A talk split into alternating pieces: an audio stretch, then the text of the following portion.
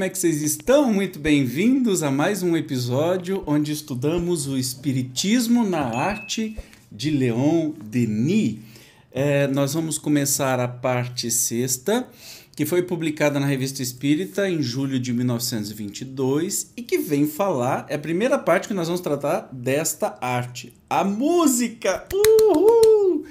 E Uh, o tema é as, a música nas esferas superiores. E no final de hoje, deste episódio, eu não poderia deixar de trazer uma surpresinha, porque já estamos falando de música, né? Mas espera, mais para frente eu divulgo. Vamos então, sem demora, para o texto.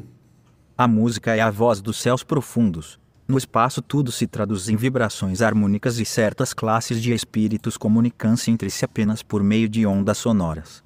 Na Terra, a sinfonia e a melodia não são mais que ecos débeis e deformados dos concertos celestes. Nossos instrumentos, mesmo os mais perfeitos, sempre têm qualquer coisa de mecânico e de áspero, enquanto que os sistemas de emissão do espaço produzem sons de uma delicadeza infinita. Eis porque, em todos os graus de escala dos mundos e da hierarquia dos espíritos, a música tem um lugar importante nas manifestações do culto que as almas rendem a Deus. Nas esferas superiores, ela se torna uma das formas habituais da vida do ser, que se sente mergulhado em ondas de harmonia de uma intensidade e de uma suavidade inexprimíveis. Por ocasião das grandes festas no espaço, dizem nossos guias espirituais, quando as almas se reúnem aos milhões para prestar homenagem ao Criador, na irradiação de sua fé e de seu amor, delas escapam eflúvios, radiações luminosas, que se colorem de cores combinadas e se convertem em vibrações melodiosas. As cores se transformam em sons e, dessa comunhão dos fluidos, dos pensamentos e dos sentimentos, emana uma sinfonia sublime, a qual respondem os acordes longínquos vindos das esferas, dos astros inumeráveis que povoam a imensidão.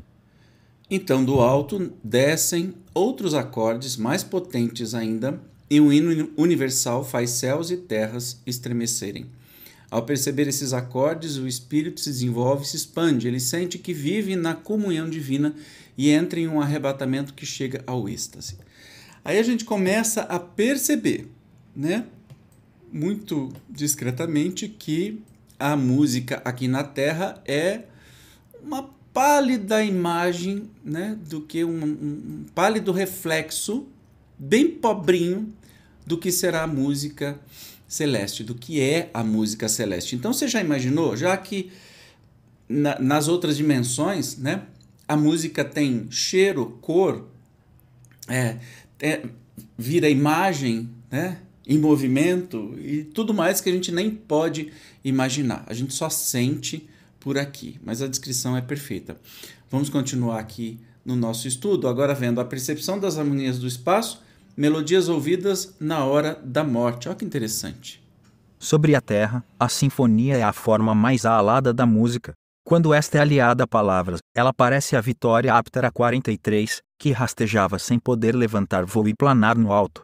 A música ligada a palavras perde um pouco do seu prestígio e da sua amplidão.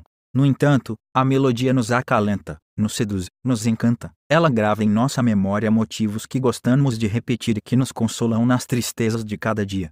Essa música, porém, parece bem pobre se a compararmos às harmonias do espaço. Para entender e apreciar estas harmonias é preciso possuir sentidos psíquicos bastante desenvolvidos. Vimos mais de uma vez, nas sessões, grossas lágrimas rolarem sobre as faces de certos médiums, que percebiam os ecos da Sinfonia Eterna. O médium Gelbert, ainda que ignorante em música, em um completo estado de automatismo, toca no piano sonatas, áreas inéditas e variadas, nas quais se reconhece o estilo de Beethoven, o de Bar 44, o de Chopin 45, o de Berlioz 46, etc. A maior parte dos compositores célebres. Afirma que, em suas horas de recolhimento, ouvem vozes, sons, que não provêm da terra, 47 durante as famosas sessões dadas por Jesse Shepard, médium escocês, em todas as grandes capitais e diante de várias cortes soberanas.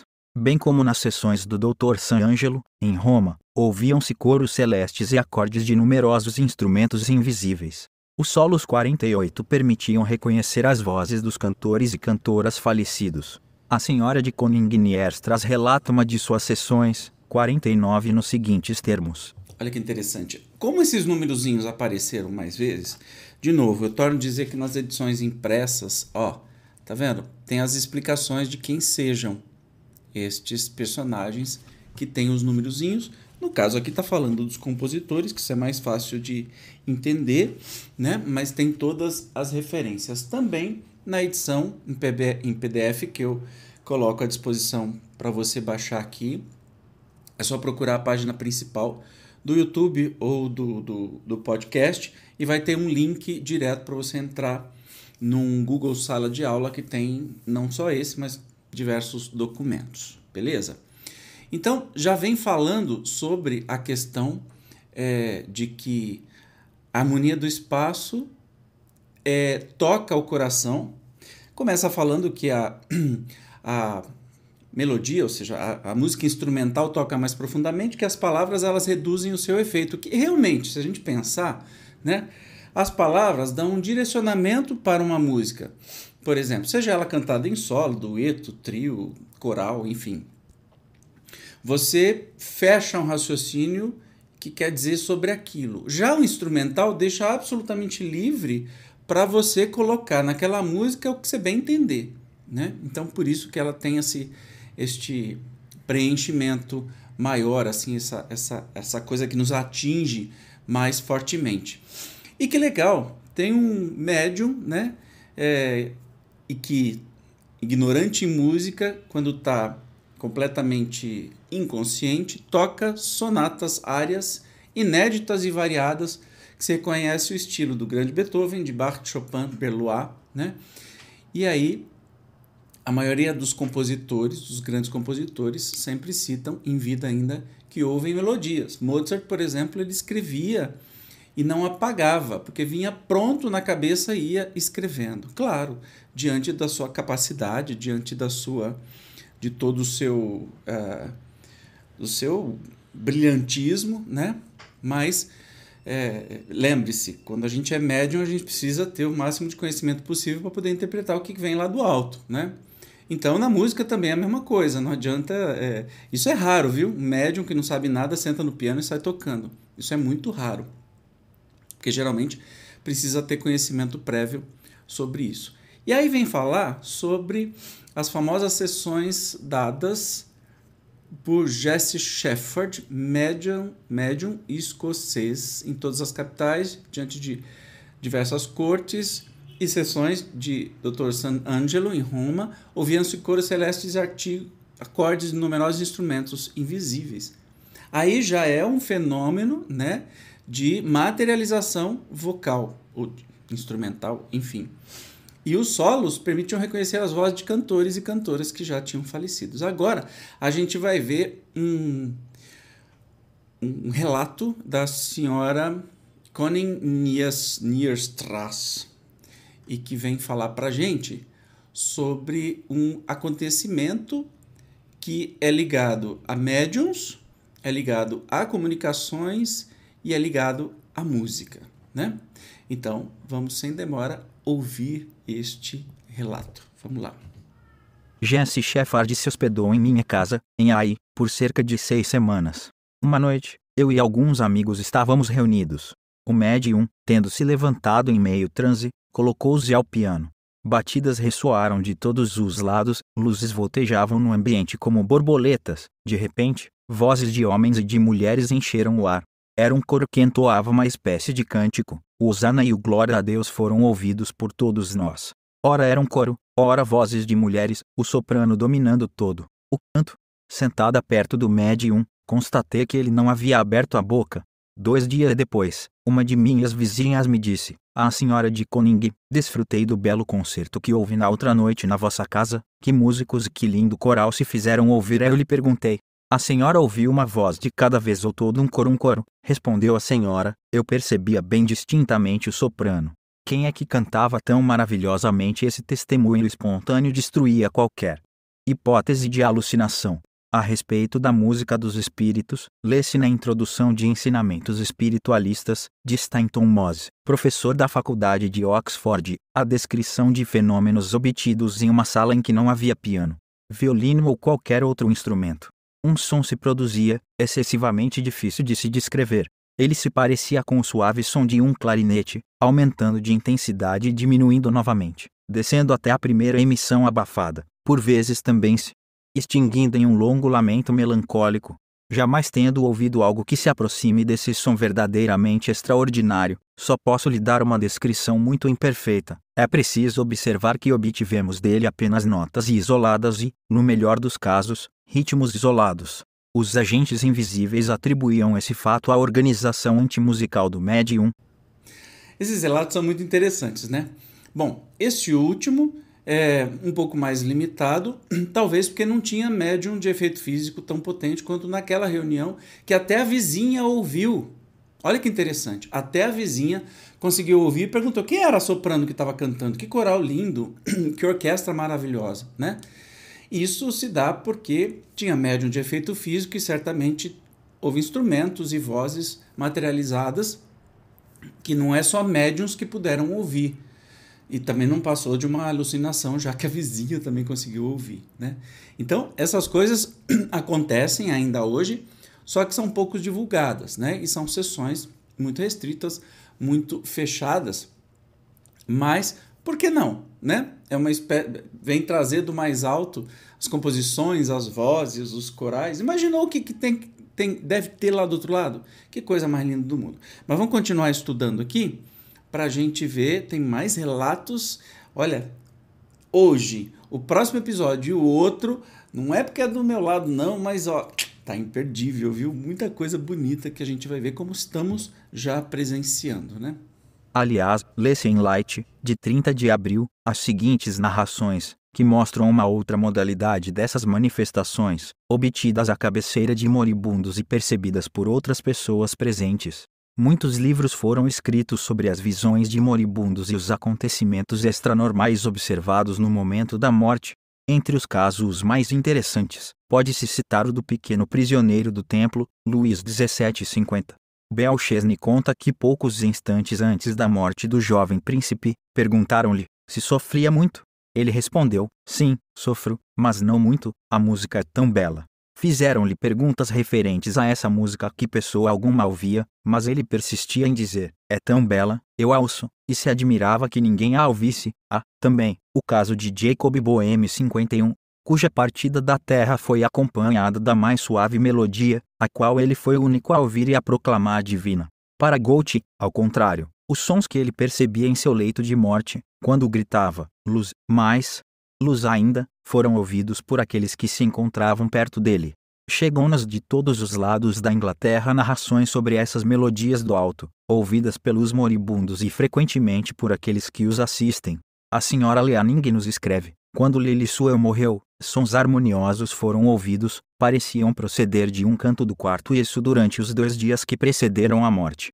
A criança não ouviu nada, mas seus pais, sua irmã e a empregada os perceberam, e no terceiro dia, quando a criança morreu, o som se suavizou, tornou-se semelhante ao som de uma harpa eólica 52, saiu do quarto, passou pela casa e se afastou gradualmente. Um professor de Eton 53, em 1881, estando ao lado de sua mãe, ouviu, alguns minutos após ela ter morrido, a suave música de três vozes infantis, cantando um hino de uma forma tão penetrante que um ser humano não poderia tê-lo feito duas pessoas presentes e o médico que lá se encontrava. Também a ouviram e abriram uma janela para descobrir de onde vinham esses sons maravilhosos. Vocês veem que cada relato, um mais lindo que o outro, né? E aos montes e que acontecem, especialmente agora, né? Passamos aí para as músicas, para as pessoas que ouvem músicas antes da sua morte, ou pessoas é, que estão lá perto ouvem essas músicas, e até vizinhos conseguem ouvir, né? Muito lindo. Tem, tem outros relatos. Vamos continuar. O Dr. Kenya conta. Assim, a morte de seu jovem irmão, seu quarto se abria para uma grande e bela paisagem, emoldurada por verdes colinas. Perto do seu leito, várias pessoas da família estavam sentadas, assim como o médico. Era quase meio-dia. O sol brilhante iluminava o quarto. O ar era puro e transparente. De repente, ouvimos uma melodia divina elevar-se bem perto de nós. Era uma voz melancólica e celeste de mulher, voz cujas modulações não podem se descrever.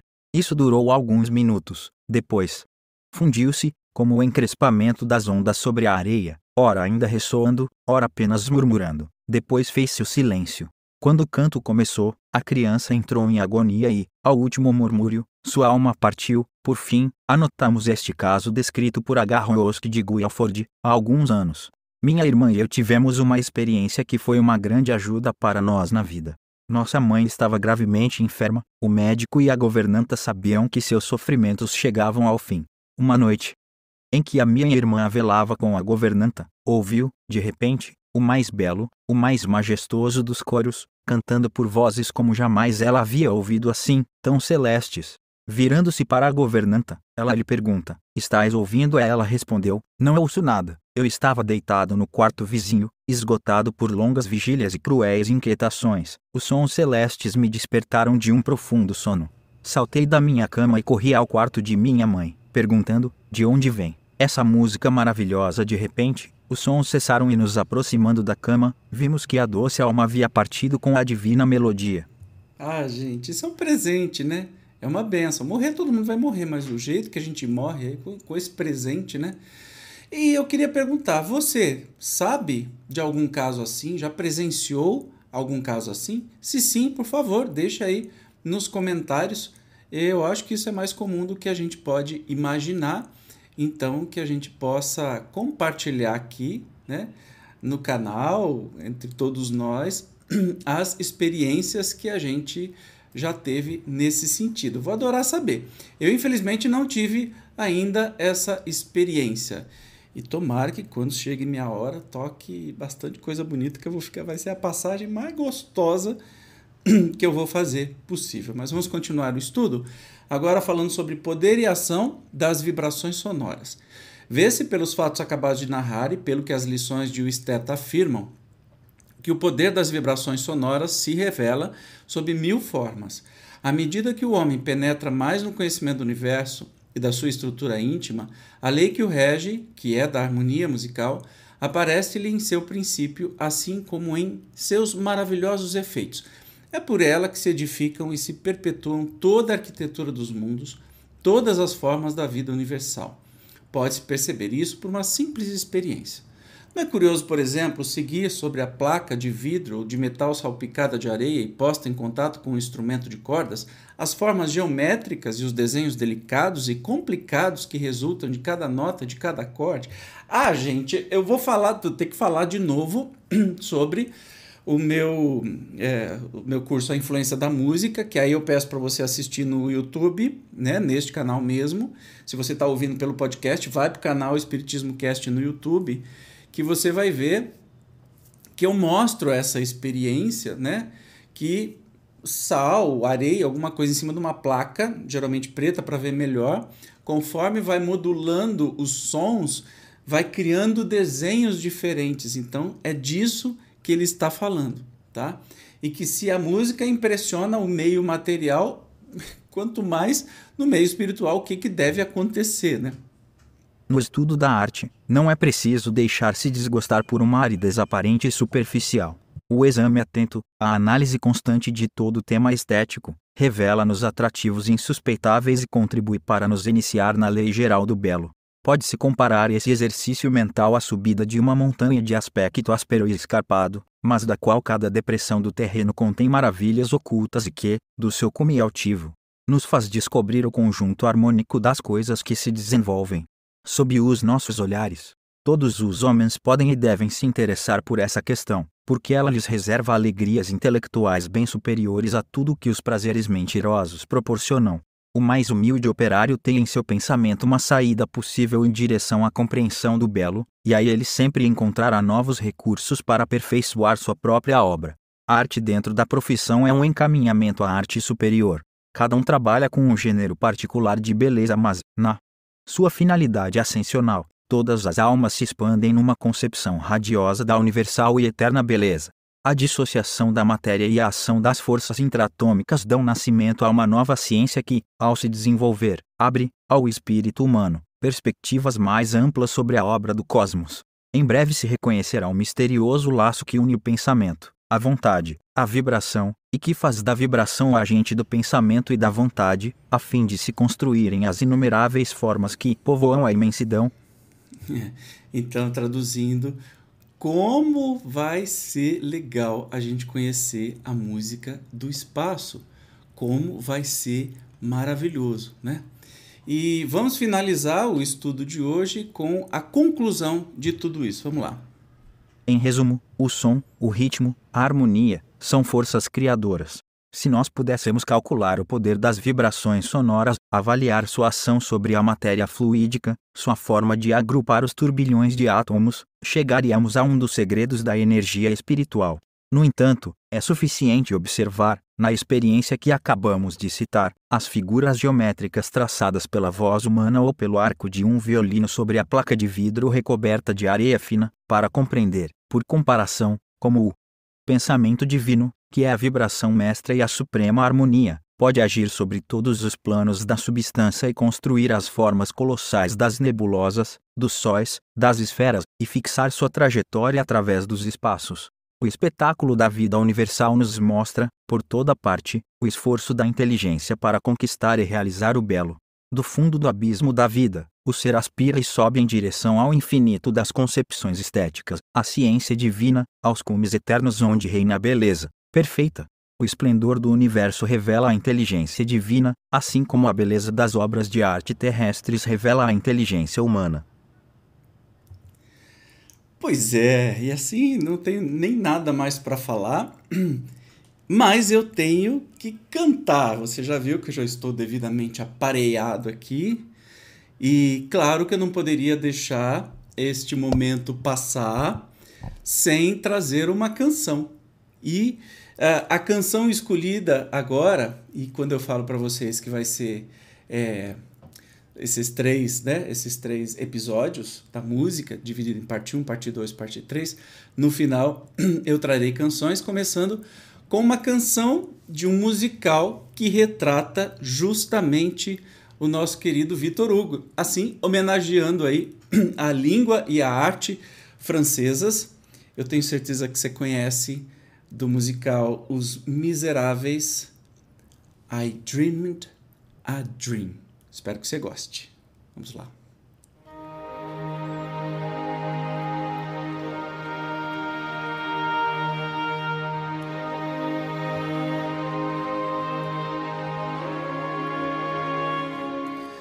There was a time when men were kind and their voices were soft and their words inviting. There was a time when love was blind and the word was a song and the song was exciting. There was a time, when it all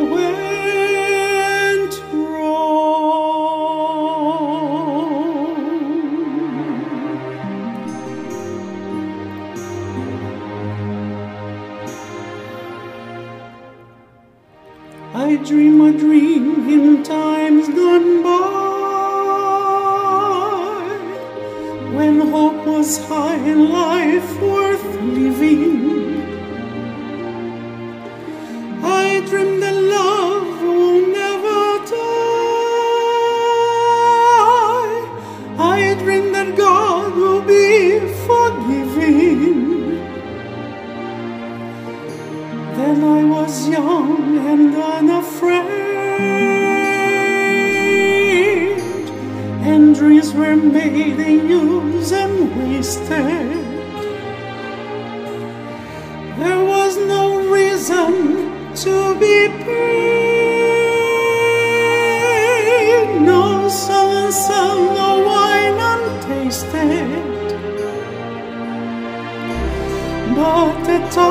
Tigers come at night with their voices soft as thunder as they tear your hope apart, as they turn your dream to shame.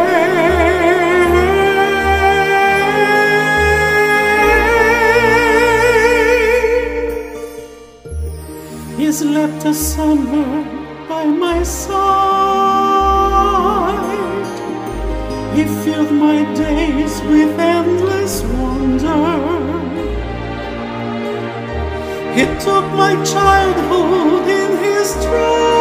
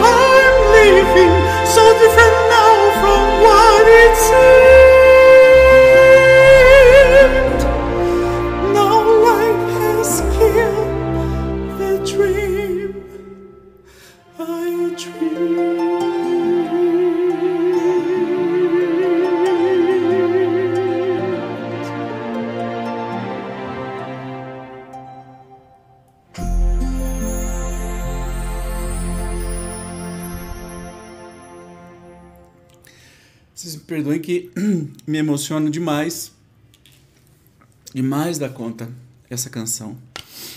Ah, aliás, o musical inteiro me emociona demais. Então você já sabe, se você não conhece, vá assistir o filme. Que essa canção vem do filme.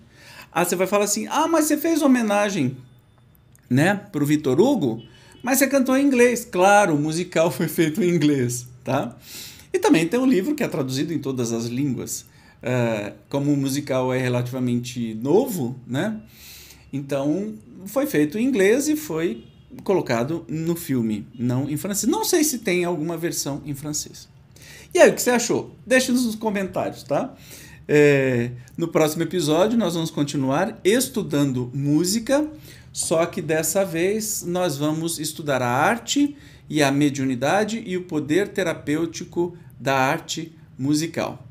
Obrigado pela sua presença. Eu te espero, como sempre, até o próximo episódio. Tchau!